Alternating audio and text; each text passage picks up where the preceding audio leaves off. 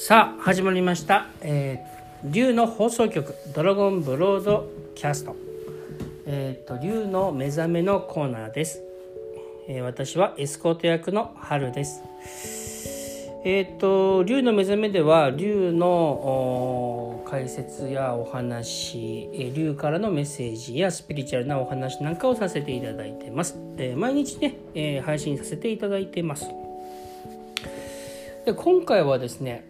えーっと前回の放送でちょっとだけ話ねお話しさせていただきました。あの3つのメンターについて、えーっとご説明させてください、これまだブログとかでまだ書いてなかったんですよね。あのですねえーっと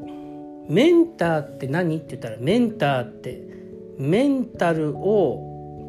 サポートする人のことをメンタルサポートをしてくれる人をメンターって言ったりしますね。えー、と師匠先生みたいな意味もありますけど、まあ、一般的には現代社会ではそういう意味ですね。で、えっ、と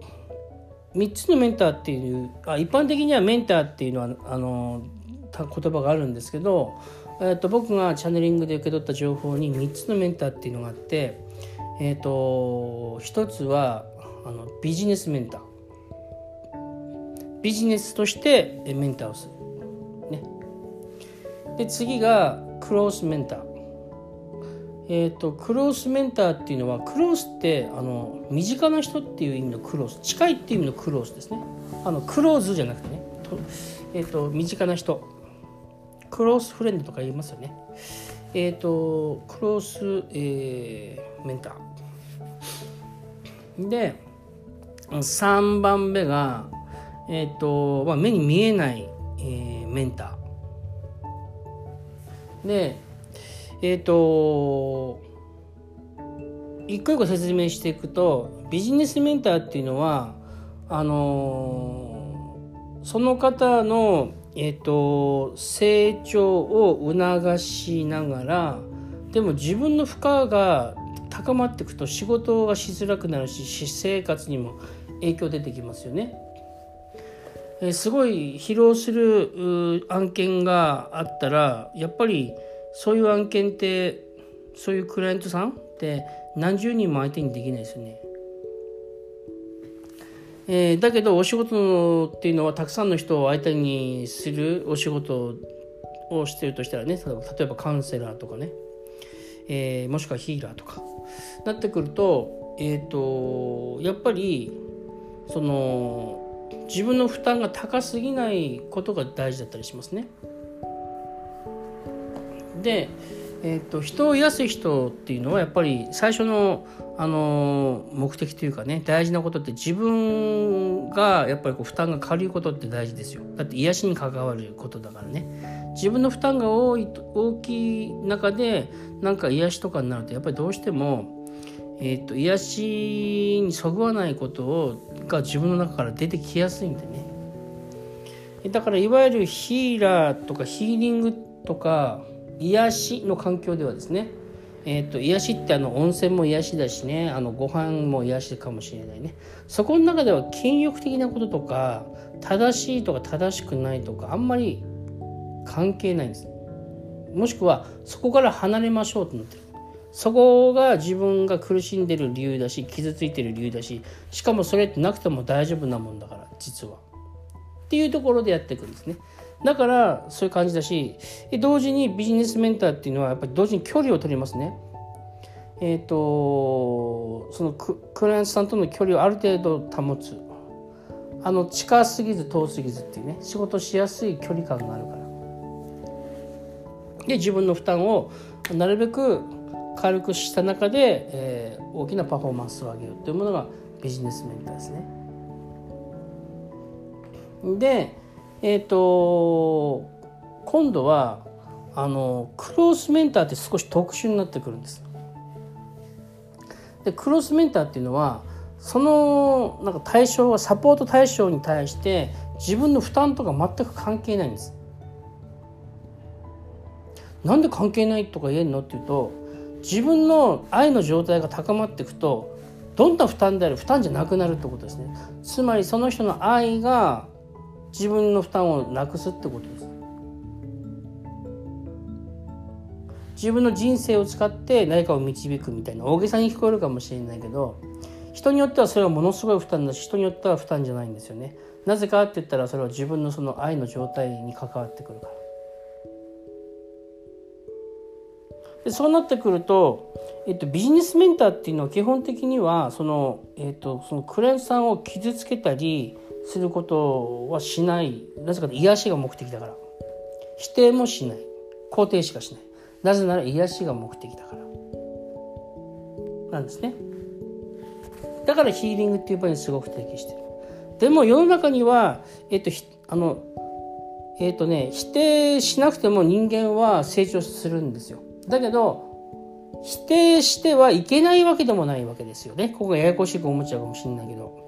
苦しまなきゃいけないわけじゃ全然ないんでもっと楽になっていいんだよっていうことが大事なことなんだけどかといって苦しんでる人に対して君ね苦しんじゃいけないんだよって否定することもしなくていいんですよ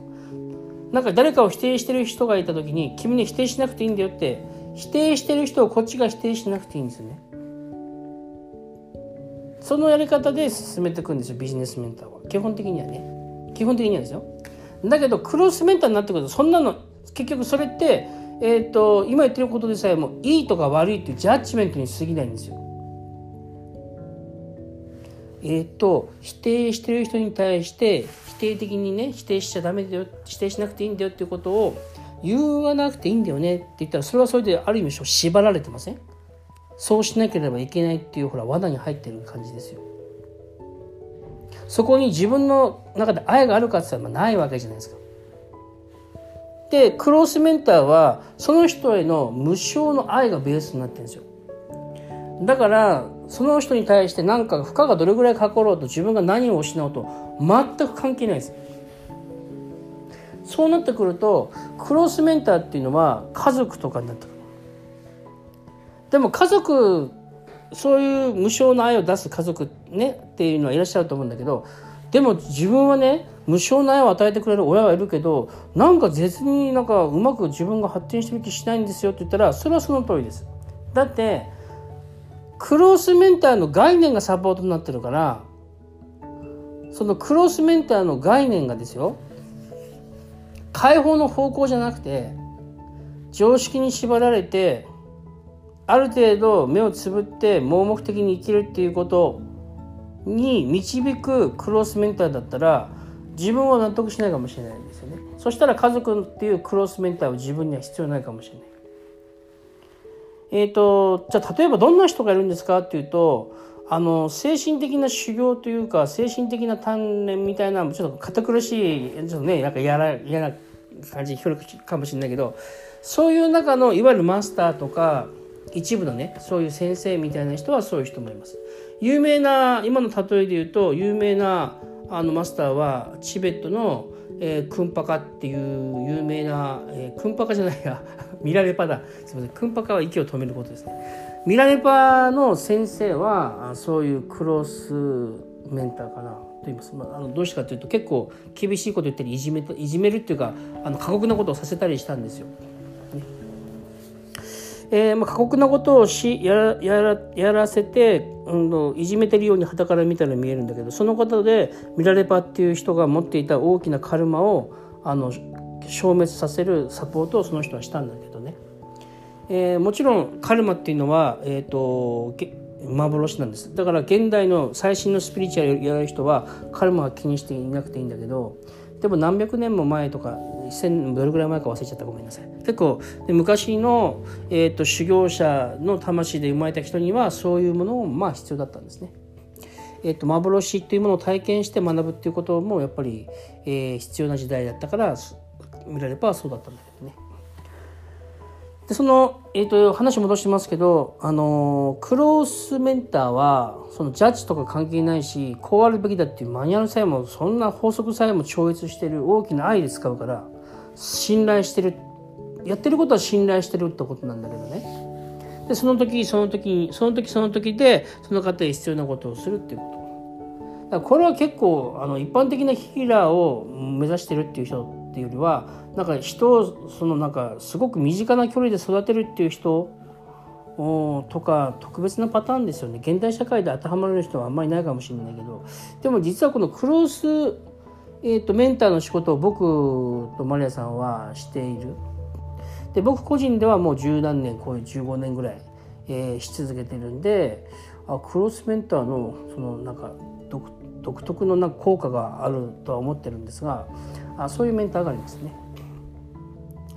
でこのクロスメンターとビジネスメンターの中間的なことをする人がいます。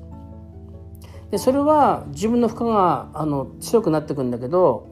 うん、で自分が少し疲れてくるんですよ。でもその人はその人なりにやっぱ大きな愛を使ってるんですよ。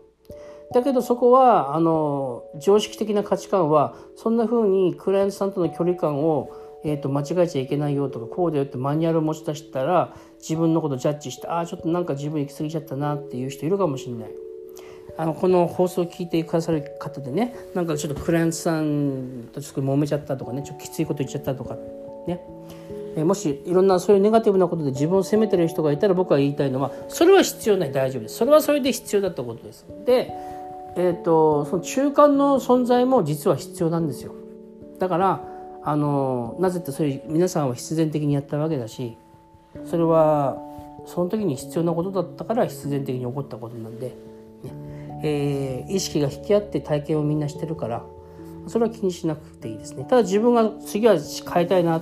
こう自分が、ね、次ね自分が今度こういう状況だったらこういうことしたいな違うことしたいなと思ったら是非違うことをねしておください。だけどやったことに関してはすごくそれでよかったっていうことは言えます。安心してください。中間の存在もいますね。情熱的なあのヒーラーさんとかでそうなる人もいますね。えー、なぜかっていうとその、えーと、ヒーラーって仕事はあの癒すだけのとこもあるんだけどそれが続いていくと今度はその人のなんか気づきを得てほしいっていうものが出て出てくるんですねヒーラーがね。でそれを持っちゃいけないっていう考え方もあるけど、まあ、僕は基本的に何とかしちゃいけないとかっていうのはあの古い考えだと思ってるんで、まあ、そう思ったらそういうふうにやればいいと思ってます。でそれはやっぱり自然の導きだしなぜなら全ては必然だから。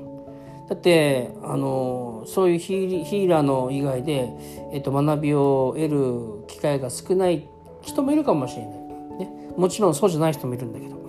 まあいいじゃないですかとにかく言いたいことをねメンターになるんだったらジャッジより自分が愛っていう意識を使ってるかどうかだけ大事にしてればいいですよ知識の豊富さなんか必要なく実は自分の愛がどれだけ動いてるかによってえーと、一般社会では全然まだ信じられてないし、認識すら分かっていない宇宙の3番目のエネルギー法則が現実を変化させますからね。ということです。で3つ目がねあのインデあ、えーと、目に見えないメンター。それは、えーとメンター自身もメンターさん自分がねメンターのサポートを受けてるって気づいてないそういうレベルのサポート。えー、メンター自身も特別この人に対してって思ってない状態、えー、そういうメンターがいます。それはあのいわゆるその聖地にいて、えー、もしくはあの人と交流物質的に人と交流することをあんまりしない。で、え自分をサイレントサイレンス静かにしている沈黙の聖者たちっていうのはその地球に存在しているだけで自然とえーと、宇宙のその、えーと、一般的には知られていないエネルギー領域エネルギーの世界で地球の全ての人のサポートをしてくれてます。すごくスピリチュアルなスペシャルエキスパートを目指すんだっていう人はそういうものを目指してもいいですけど、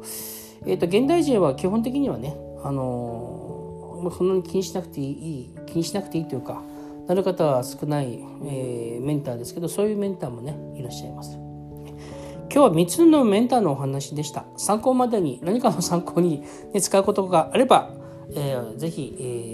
えー、お試しくださいというか。でもね、これね、提案することはね、メモらなくていいですよ。メモるものっていうのはその程度のもんなんですよ。自分の魂に必要なものはメモらなくてものしっかりハートに焼き付いてるからだからメモりたかったらもちろんメモっていいんですけど、ね、否定しないですよ。メモっていいです。だけどメモらなくても大丈夫ってことを覚えてくれたら嬉しいなと思う。なぜって必要なことは必要な時に必ず本当の自分が自分に思い出させてくれるからっていうそういう信頼委ねるサレンダーみたいなものを持ってもらえたら魂はもっと輝くんです。ね、ですから、まあ、それも含めてねご参考ください。